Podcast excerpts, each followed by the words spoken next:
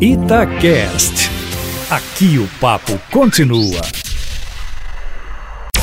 Falando bem. Professor Marcelo Batista, o Ricardo, diz que o professor dele pega muito no pé com as vírgulas. E vírgula é realmente complicado, né?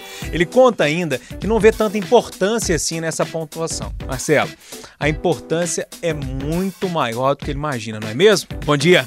Fala pessoal de Itatiaia, fala Júnior Moreira, bom ou não? Então, eu tenho a dizer pro Ricardo que a vírgula ela é muito mais importante do que parece. Claro que a gente não vai ficar aqui passando regra por regra de vírgula, mas é importante que você entenda, Ricardo, que ela, a vírgula ela tem basicamente três funções. Ela vai marcar as pausas e as inflexões da voz da leitura, ela vai enfatizar ou separar determinadas expressões e ela vai esclarecer o significado de alguma coisa afastando a ambiguidade.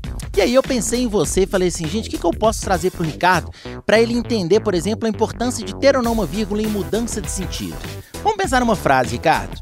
Você tem uma frase assim: Vamos comer vovô, com vírgula antes de vovô e sem vírgula antes de vovô.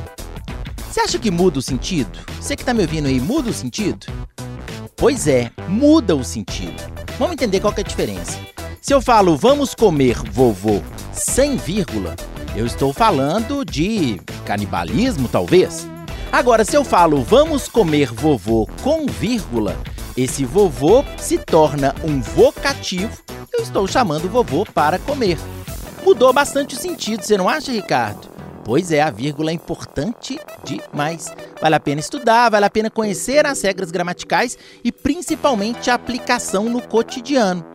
Então, para mais dúvidas, entre em contato conosco no caféconoticia.com.br e depois me adiciona lá também no Instagram Aprendi com Papai. Valeu, pessoal, grande abraço, até a próxima e tchau, tchau.